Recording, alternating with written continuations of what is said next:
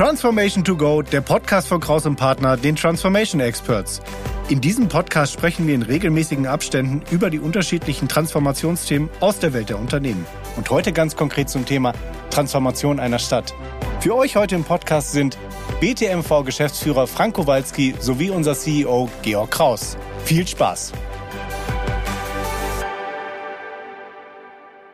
Herzlich willkommen, Frank. Danke für die Einladung. Ich freue mich sehr, dass ich hier sein darf. Frank, Frank Kowalski, wir kennen uns jetzt ja auch schon ein paar Jahre. Du bist äh, zu mir oder zu uns in den kleinen Ort Bruchsal gekommen. Bruchsal ist ja eine kleine Stadt, die nördlich von Karlsruhe zwischen Karlsruhe und Heidelberg ist. Und da hast du eine Stelle angenommen als Geschäftsführer der BT MV. Und da ich ja selber auch in Bruchsal ehrenamtlich Stadtentwicklung mit betreibe, äh, haben wir uns dann kennengelernt und schon das eine oder andere Projekt gemeinsam gemacht. Ähm, heute würde ich gerne mit dir über etwas reden, das uns beide seit einigen Jahren jetzt schon beschäftigt, nämlich wie funktioniert denn die Transformation einer Stadt? Das sind ja ganz große Umweltbewegungen, die dort stattfinden. Und ähm, da mal zu schauen, wie Städte das Thema angehen oder nicht angehen oder wie sie es angehen, wäre eigentlich das Thema von heute. Aber vielleicht erzählst du erst mal, wer du bist und wie viele, bevor wir dann ins Thema einsteigen. Ja, vielen Dank für das Intro, Georg. Ich bin jetzt auch einer der End-50er, die sich in einer Lebensphase befinden, in der sie sehr sinnhaft äh, arbeiten möchten und das auch äh, dementsprechend überlegt haben. Du hast es eingangs gesagt, ich bin Geschäftsführer einer städtischen Tochtergesellschaft, die äh, wie so ein kleiner Milchkonzern wirkt oder arbeitet wir sind verantwortlich für Tourismus, wir haben eine Verantwortung für das Stadtmarketing, wir sind äh, eine Veranstaltungs GmbH. Wir sind gar nicht so klein, wir haben insgesamt 30 Mitarbeiter und betreiben auch ein Veranstaltungszentrum, das gehört auch uns, die Immobilie. Und ähm, es ist nicht so gewöhnlich, dass man mit Mitte 50 aus einem Bereich, aus dem ich früher gearbeitet habe, eine neue Aufgabe übernimmt. Ich habe 30 Jahre im Sportmarketing gearbeitet, bis hin zu internationalen Großveranstaltungen. Ich war Geschäftsführer der Leichtathletik Europameisterschaften in Berlin 2018 und habe dann mit Mitte 50 überlegt, äh, was machst du denn nach äh, diesem Projekt? Was kann denn noch sinnhaft sein mit deiner Marketing-Expertise, mit deiner Veranstaltungsexpertise? Habe mich dann erinnert, bin ein Kind der European Business School in Österreich-Winkel, habe da eine Diplomarbeit über Stadtmarketing geschrieben und ähm, wie es der Zufall so wollte, es gibt ja auch ähm, vielleicht die eine oder andere positive Situation aus Corona. Großveranstaltungen waren ja blockiert im Jahr 2020, dann ab dem März. Und ähm, dann habe ich eine Ausschreibung, eine Stellenausschreibung gelesen, Geschäftsführer BTMV, wusste ja damals auch nicht, was das eigentlich genau ist habe mich mit der Stadt äh, auseinandergesetzt und habe den Zuschlag auch bekommen für eine auch erstmal Transformation einer Gesellschaft, um dort auch aktiv an den Veränderungsprozessen äh, der Stadt, der Innenstadt und auch der Stadtmarke einfach mitzuwirken. Das macht mir sehr viel Freude. Und ich denke, nach den zwei wirklich sehr schwierigen Jahren, nachdem ich jetzt dort äh, auch in Bruchsal ansässig bin, äh, freut es mich sehr, auch heute mal über ein paar Erfahrungen schon berichten zu können.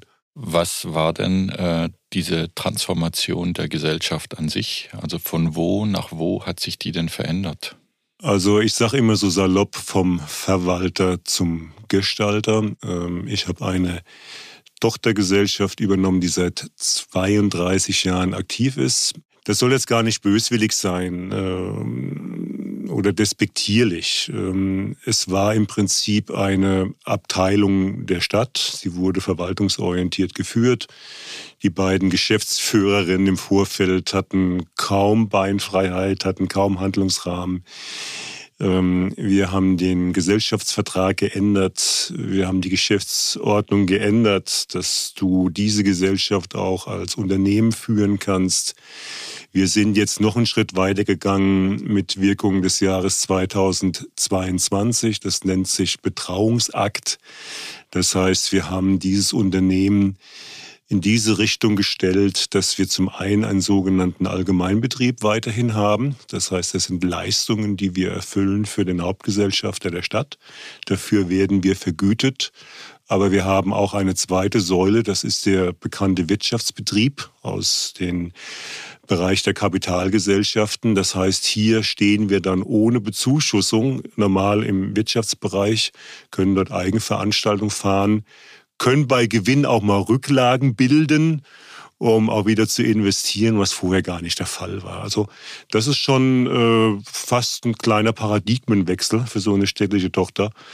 Ähm, in Bruchsal hat es funktioniert bis dato. Das ist ja immer spannend. Jede größere Verwaltungsorganisation, wie auch eine, eine Stadtverwaltung, hat natürlich auch Interesse, eine äh, Töchter zu haben, die sehr unternehmerisch aktiv sind. Ähm, jetzt die BTMV heißt ja, glaube ich, Bruchsaler Tourismus und Marketing und Veranstaltungs GmbH, richtig? Das ist richtig. Und aus einer klassischen Verwaltungsorganisation, die von der Stadt Aufgaben bekommt, die sie erledigen muss, und dann eigentlich schon ein bisschen mehr wie so eine Behörde dann letztendlich auch agiert, in ein agiles, tatkräftiges und schlagkräftiges Team dann auch umzuwandeln, das ist sicher spannend, weil du hast ja dann eine, eine Legacy, wie man im Beraterdeutsch sagen würde, also eine Vergangenheit von 30 Jahren, die du mit übernommen hast, von Haltungen, von Menschen, die eher in Grenzen denken, in das, was man machen soll und das, was man nicht machen soll. Und jetzt dann neu zu denken. Wie hast du das hinbekommen? Es ist eine äh, unglaublich spannende Aufgabe. Und du benötigst schon auch von der Persönlichkeit eine gewisse Agilität, um dich dort auch diesen Rahmen zum einen anzupassen, weil es ist ja weiterhin eine städtische Tochtergesellschaft mit aller Loyalität, die du zum Hauptgesellschafter hast. Wir haben einen elfköpfigen Aufsichtsrat, der besteht aus Gemeinderatsmitgliedern, aus ehrenamtlich-politischen Funktionen. Ich bin natürlich auch gefordert, große Investitionen oder auch große Richtungswechsel vor dem Gemeinderat zu präsentieren und dementsprechend auch zu verkaufen. Auf der anderen Seite, dieses wirtschaftliche Denken ist schon vom dem verwaltungsorientierten Ansatz sehr viel weiter entfernt, als ich es ehrlich gesagt auch geglaubt habe. Das ist ein Spannungsfeld, das sich dann auch wieder nach innen trägt. Der Mitarbeiterstamm hat ja über Jahrzehnte nicht das Arbeiten gelernt, das wir brauchen, um erfolgreich äh, zu sein am Markt. Wir reden von Märkten, wir reden von Kunden, wir reden von Kundenbedürfnissen und Marketingstrategien. Wir hatten auch im letzten Jahr, und auch das mm, ist ja jetzt auch nichts Negatives, wir hatten eine personelle Fluktuation. Wir haben neun Mitarbeiter ähm, verloren gütlich. Sie haben sich verändert. Auch dort die Corona-Situation hat natürlich dazu beigetragen, dass der Arbeitsmarkt ähm, auch sehr attraktiv ist. Ähm, und wir haben neue dienstleistungsorientierte Menschen gewinnen können, die die Funktion ganz anders leben und ausfüllen. Und ähm, allein das, diese, diese, diese ähm, Interdependenz, die ich gerade dargestellt habe, macht das Feld immens spannend. Und ich würde mir wünschen, dass man dort auf kommunalen Ebenen auch mehr Austausch hat. Ich reflektiere Bruchsal als mutig. Ich äh, ähm, habe eine politische Führung, die diesen Weg mitgeht. Ich nehme das wahr, dass es nicht viele Kommunen gibt, die in diese Richtung denken. Aber das heißt ja nicht, wir wollen jetzt hier den Finger heben und sagen, wir machen es besser, sondern es ist immens wichtig, da einen Austausch zu pflegen weil die ähm, Herausforderungen an die Kommunen, die sind ja so immens hoch. Ich glaube, die meisten Kommunen haben das noch gar nicht richtig reflektiert, was die nächsten Jahre da auf sie zukommen wird. Ich denke, es ist ja ganz spannend. Ähm in diesem, äh, also wenn wir mal über Unternehmenskulturen denken, sind ja Verwaltungsorganisationen äh, oder Menschen, die auch in Verwaltungen arbeiten, tendenziell eher risikoavers. Also du wirst in der Regel nicht belohnt, wenn es gut läuft, aber bestraft, wenn es nicht gut läuft. Oder hast halt irgendwie mit, mit Karriere, Konsequenz oder wie auch immer zu rechnen. Und das Spannende, wenn man eher wirtschaftlich denkt, ist, dass man ja auch ähm, bereit ist, gewisse Risiken einzugehen, dass man auch mutig ist, dass man sagt, wir probieren das mal aus. Was ist so deine, deine, dein, ich würde mal fast sagen, dein Trick, wie du in einer eher risikoaversen Umgebung es geschafft hast, dass äh, Menschen auch sagen, hey, das nehmen wir jetzt mal in die Hand, das Geld, und wir gehen mal mutig in eine und, und probieren Dinge aus. Wir machen Experimente. Der Trick ist eigentlich ähm, relativ einfach zu erklären weil mir gerade dort auch die Erfahrung aus dem Sportbereich äh, sehr geholfen hat, weil das gar nicht so unterschiedlich ist. Auch im Sport habe ich Verbände. Du hast das äh, schön ausgedrückt äh, mit deinen Worten. Ich würde es sogar noch plakativer ausdrücken in ehrenamtsgeführten Organisationen ähm, möchte man keine Angriffsfläche bieten, um wiedergewählt zu werden, um ähm, äh, es allen recht zu machen. Das sind so die Mechanismen, die nun einmal vorherrschen. Will ich gar nicht kritisieren. Das ist systemimmanent. Und vielleicht habe ich die Fähigkeit, ähm, wirklich Konzeptstärke zu haben, es ordentlich zu vermitteln und auch vielleicht die Fähigkeit zu transportieren, dass ein möglicher Erfolg auch dann wiederum auf die Stakeholder abfällt. Weil letztendlich geht es ja um eine sogenannte Stadtrendite. Du brauchst eine Investition und was hat die Stadt, was haben die handelnden Personen in der Form in einem Gemeinderat letztendlich für einen Gewinn davon im Nachhinein. Und ähm, das musst du offensiv angehen. Da kannst du jetzt nicht irgendwo ein trojanisches Pferd oder eine Blackbox verkaufen, sondern das Konzept sollte dann auch beinhalten, ja, das sind unsere Vorstellungen, auch im wirtschaftlichen Bereich, was kann unterm Strich dabei rauskommen und wo profitiert dann letztendlich das Gesamtgebilde davon. Ähm, aber auch dort will ich jetzt um Gottes Willen nicht sagen, dass ich da ähm, den Trick herausgefunden habe. Das ist so unterschiedlich in unterschiedlichen Konstellationen. Man braucht eine gewisse Empathie für System. Ansonsten funktioniert das nicht. Und ich glaube auch äh, den Mut, selber mit seiner Person dafür zu stehen. Weil auch das gehört dazu, dass man sagt, hey, ich glaube dran, messt mich auch daran. Auch dort kommt natürlich der Sportler durch. Ich war in Atlanta bei den Olympischen Spielen 96. Das hat mich so geprägt. Ähm, da war ein großer Nike-Claim. You are not winning silver, you are losing gold. Mhm. Ja, das ist schon irgendwo ein bisschen in mir drin. Das ist spürbar, ja. Du magst den Erfolg und du magst, äh, das, jetzt geht's gar nicht um mich persönlich, sondern für die Sache. Du willst letztendlich wirklich was ähm, entwickeln, was ähm, eine gewisse Rendite und was dann auch einen gewissen Glanz hat, um die Sache nach vorne zu bringen. Lass uns mal auf das Thema von heute kommen. Jetzt haben wir eigentlich über die Transformation von dieser eher verwaltungsorientierten Marketing- und Tourismusgesellschaft und Veranstaltungsgesellschaft in eine eher marktaktive, die dann auch wirklich eine Veränderung in der Stadt vorantreiben will und das dann auch macht. Und eine Beobachtung, über die wir ja jetzt auch schon häufig gesprochen haben und wo wir schon auch erste Ideen auch immer wieder diskutieren. Wir erleben ja eine fundamentale Veränderung der Innenstadt. Wir erleben durch Amazon und Co. ein immer größerer Druck auf die Innenstadtläden, die Geschäfte, die dort sind. Die Frage, was ist die Alternative? Weil nur zu sagen, wir verbieten die Autos in der Innenstadt, und Parkmöglichkeiten reduzieren wir auch massiv. Gleichzeitig sterben die Innenstädte eigentlich aus.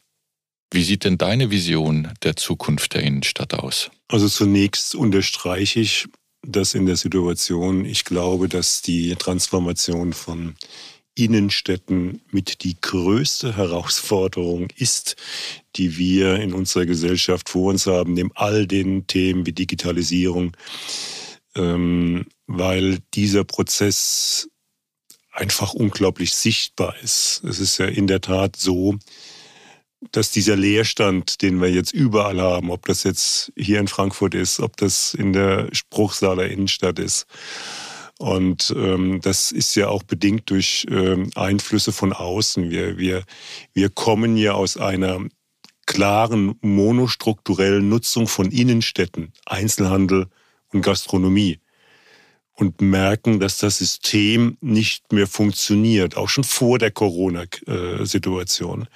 Corona hat da natürlich wie ein Brandbeschleuniger gewirkt. Durch die äh, Schließung, ähm, durch diese Lockdowns. Ähm, und wir gehen jetzt mehr in eine ähm, multilaterale Nutzung der Innenstädte. Ich meine, dass es nur so gehen kann, indem wir zukünftig einkaufen, wohnen, Emotionen aufnehmen, leben, ähm, miteinander vermengen in einer Innenstadtkonzeption. Also es wird nicht noch, nur noch ein rein raus Einkaufsthema werden, sondern wir müssen uns den äh, neuen Bedürfnissen anpassen und es ist ja so komplex, was da aufeinander trifft, dass wir jetzt schon wieder in den Prozessen uns die Frage stellen müssen, wie kommen wir denn überhaupt zu einem Gesamtbild, wie eine Innenstadt X im Jahr 2030, 2040, 2050 aussehen soll. Und wer ist eigentlich der, der Stakeholder-Management übernimmt? Ja, wie sind die Finanzierungsmechanismen, die wir dort angehen? Jetzt kommen wir wieder zu diesem Thema, wie belastbar sind eigentlich Verwaltungsstrukturen, die ja sich mit solchen Themen im Schwerpunkt auch befassen.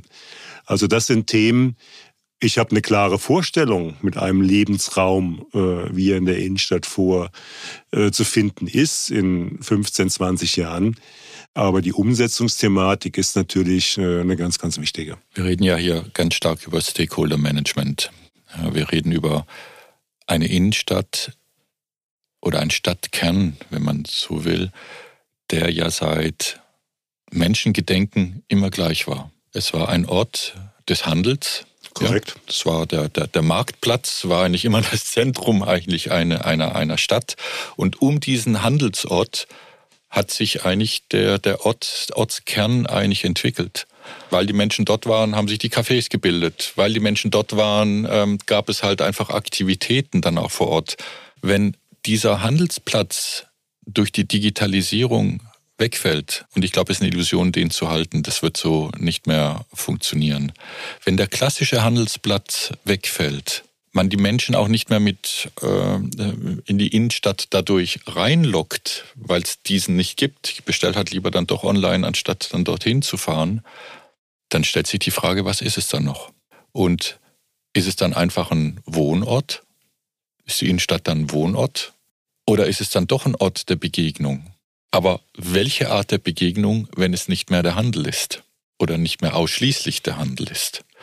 Und vielleicht nochmal so eine Ergänzung, wie, wie ich es eigentlich gerade so erlebe, auch wenn wir mit unserem äh, gemeinsamen Freund, der, dem, dem Stadtplaner Hartmut, dann auch in der, in der Diskussion äh, dazu sind in Bruchsal. Es ist ja immer wieder spannend. Dann will man mal eine Veranstaltung machen oder dann wollen die Cafés abends um elf noch aufhaben. Und dann gibt es aber Anwohner vor Ort, die sagen, Achtung, wir haben ja auch Lärmbedürfnisse oder Bedürfnisse nach Ruhe äh, dann auch in der Innenstadt diese Interessen irgendwie zusammenzubringen, das ist echt eine Herausforderung. Aber Frage an dich, wie ist deine Vision der Innenstadt? Also wenn du mal jetzt diese 20 Jahre den Sprung nach vorne machst, wie sieht dein Idealbild einer Innenstadt aus? Ich denke, ich kann diese These unterstreichen, ähm, dass der, ähm, ich habe es vorhin mit Monostrukturiertheit äh, beschrieben, Handelsplatz definitiv nicht mehr in der Form da sein wird ganz provokativ, der Einzelhandel wird aussterben. Es sind, der Einzelhandel ähm, kommt von inhabergeführten ähm, ähm, Ladenlokalen, äh, die ja zum einen ähm, gar nicht mehr in der Lage sind, diese immens gestiegenen Sortimente noch abzudecken.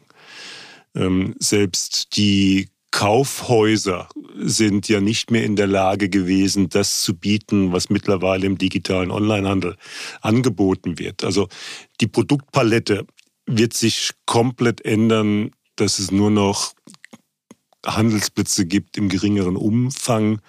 Und ich glaube, Showrooms, in denen Produkte noch anfassbar sind, gezeigt werden, aber bestellt wird dann von der Couch äh, online und im Internet. Beispielsweise habe ich jetzt gelesen, dass IKEA mit Showrooms arbeiten wird, mit City Stores, ja, um gewisse äh, Produkte darzustellen. Das zeigt ja schon, wo die Reise hingeht. Jetzt gehst du den nächsten Schritt. Was passiert eigentlich mit diesen ganzen leerstehenden Ladeflächen, ja, bis hin zu Kaufhäusern? Äh, stell dir vor, auf der Zeil ist die Hälfte der, der Immobilien dann nicht mehr genutzt. Übrigens auch eine interessante Frage, was passiert eigentlich mit den Gewerbemieten? Ja, äh, von der weiteren Logik müssten die ja sinken, müssten ja eigentlich Chancen bieten für Neuansiedlungen. Immobilien äh, ist sehr schwierig, weil die Immobilien ähm, sind ja nur ganz, ganz im geringen Maße städtisch, meistens sind sie privat. Was damit passiert, was äh, investiert werden soll. Ähm, die Verschmelzung des äh, Freizeitlebens und des Handelsplatzes ähm, ist eine These, die ich absolut unterstreichen würde. Du brauchst ja Emotionen auch Anlässe. Warum sollen denn Leute sich in der Stadt aufhalten? Wir haben jetzt in der Innenstadt quasi einen isolierten Kern. Die Leute kommen von außen, fahren rein und fahren wieder raus. Bald können sie es ja nicht mehr, weil auch dort äh, allein vom Klimaschutz Vorkehrungen getroffen werden, dass du mit dem Auto gar nicht mehr in die Innenstadt kommst. Ja, auch das wird ja eine große Veränderung geben. Das heißt, es wird Wohnraum geben. Und jetzt kommt eine ganz, ganz spannende Frage ähm, äh, die du auch auf den Punkt gebracht hast. Der Wohnraum im Sinne von, von Ruhe und äh, die Erfordernis im Sinne von Begegnung, Events und äh, ähm, Zusammentreffen. Ähm, da wird es eine gesellschaftliche Veränderung geben müssen, dass das zusammenwirkt bis hin zu, ich sag mal, sozialen Einrichtungen, also Seniorenheime, Kindergärten, Schulen werden mit Sicherheit die Chance nutzen, in die Innenstädte äh, sich zu bewegen. Also das ist die Vision, dass sich dort ein Lebensraum auch noch eine, eine, eine Nebensatz äh, Homeoffice. Viele Menschen werden mehr zu Hause arbeiten. Das heißt, sie haben ja eigentlich mehr Zeit und mehr Bedürfnis, sich in ihrem Lebensraum dort aufzuhalten. Das zu verschmelzen, das wäre die Zukunft der Innenstadt, weil es ist eigentlich alternativlos, weil ansonsten werden sie veröden und äh, wir werden Betonwüsten haben. Und die Herausforderung nochmal mit dem Stichwort Stakeholder Management wird dann wirklich sein, ähm, bestimmte Interessensgruppen, die auch bestimmte Rechte bis jetzt hatten, also zum Beispiel Anwohner in der Innenstadt, zu überzeugen, dass eine Innenstadt ähm, eigentlich ein ein großer Europapark werden muss. Eine Innenstadt muss ein Ort, wo Leben stattfindet, sein. Und das Leben hört halt nicht um 9 Uhr abends mit der Sperrstunde auf, sondern das geht dann auch weiter. Und diese Interessen von Menschen, die sagen, ich wohne hier, weil ich gerne in der Stadt bin, aber es genauso ruhig haben will wie in, einem, in einer Wohnsiedlung außerhalb. Und die Herausforderung, eine Stadt zu einem lebendigen Ort zu machen. Und Lebendigkeit hat immer was mit Geräuschen, mit Action, mit, Absolut. mit, mit Aktivitäten zu tun. Ähm, das sehe ich als sehr spannende Herausforderung. Es ist sogar so, dass diese Schlagworte unserer heutigen Zeit Inklusion, Integration, Nachhaltigkeit ganz große Treiber sind.